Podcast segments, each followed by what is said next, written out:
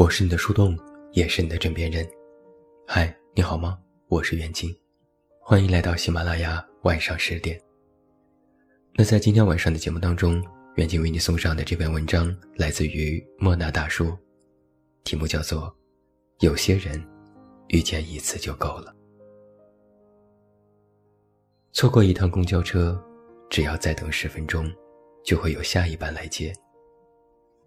看一场电影。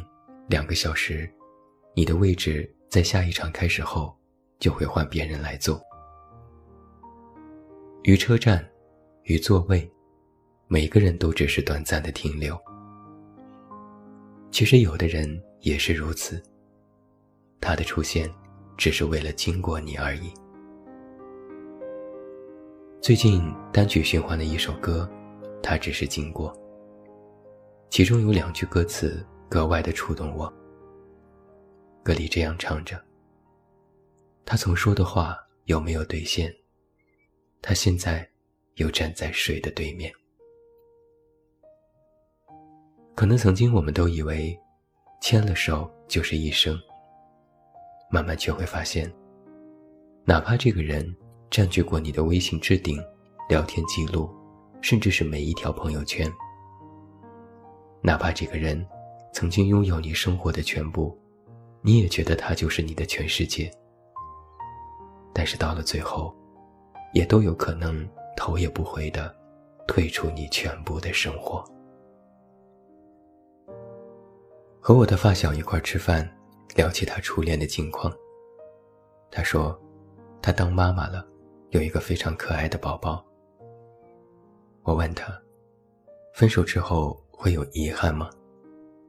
他说：“刚分手那一个月，是自己过得最慌忙的一段日子。以前从来不需要定闹钟，每天都会被温柔叫醒。洗漱之后，餐桌上已经摆满了丰盛的早餐。领带的颜色永远和西装相配。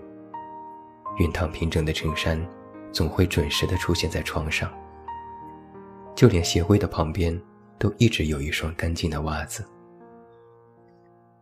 原本以为这一些都是稀松平常，可现在却发现，没有了他在身边，自己的一切都变得格外的慌张。曾经生活里的井井有条都是由他准备的，可现在一切都要由自己来准备了。发小说，他还在我身边的时候，我压根儿没有察觉，原来打理生活。是一件这么复杂的事情。直到有一天下雨，他习惯性的拿起手机，想问他有没有带伞。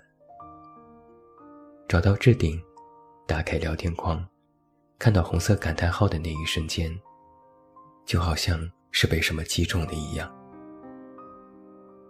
无论再看几遍曾经的聊天记录，他都再也不会回来了，泪流满面。步步回头，那些告别后的人，也只能继续的往前走。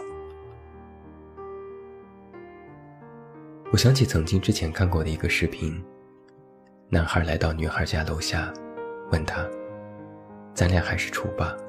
我觉得你对我挺有意思的。”女孩反问：“你觉得这儿的环境怎么样？”背后的庭院里，有植物，有吊床。有小灯泡，温馨、浪漫，有氛围。男生只回答了两个字：“好看。”女孩说：“要是咱俩要好上了，成天恋爱不干正事，看到了美景也就只会说俩字：好看。你觉得这样生活有意思吗？”多年以后，在海边。男孩又远远地看见女生，不自觉地说出一句：“人面不知何处去，桃花依旧笑春风。”美景可能依然还是那个美景，她依然好看，但是身边的人，却已经不是当初的那个姑娘了。我还清楚地记得视频下方有一句这样的评论：“女孩成就了男孩吧。”不然，此时他还是只会对身边的女孩说：“你看，景色真美。”总会有人把曾经对你说过的话，在未来与另一个人兑现。小孩子会觉得很亏，但是成年人都明白，其实我们的人生就是如此。你得到的人，也是别人曾经错过的。而有些人的出现，就是为了教会你一些事，然后离开。许多人看最好的我们，都在为陆星河难过，遗憾他到最后都没有能和喜欢的女孩在一起。但是我却替耿耿觉得惋惜。陆星河自从遇见耿耿。喜欢上他的那一刻，就一直在努力，尽可能的不让自己后悔。他做到了，足够了。陆星河放下的，不过是一个不爱他的人，而耿耿错过的，是一个满眼都是他的人。就像是至尊宝一直怀念白晶晶，最后却错过了最爱自己的紫霞仙子。就像是魏璎珞前半生都想方设法为姐姐报仇，于是只能在下一世再守护傅恒。你最后错过我了，真替你可惜。有些陪伴是没有办法召回的，错过就是错过了。没走到一起的人，都是相互路过罢了。而未来呢？可能就像是东野圭吾说的：“我的任务就是珍惜，而且比之前还要更加珍惜。我们要不断的提醒一下自己，遇到那个真正值得的人，就不要再错过了。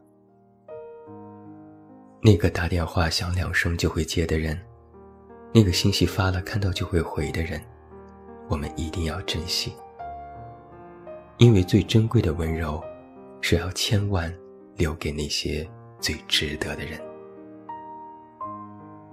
有些人遇见一次就够了，有些人遇见不要错过，就够了。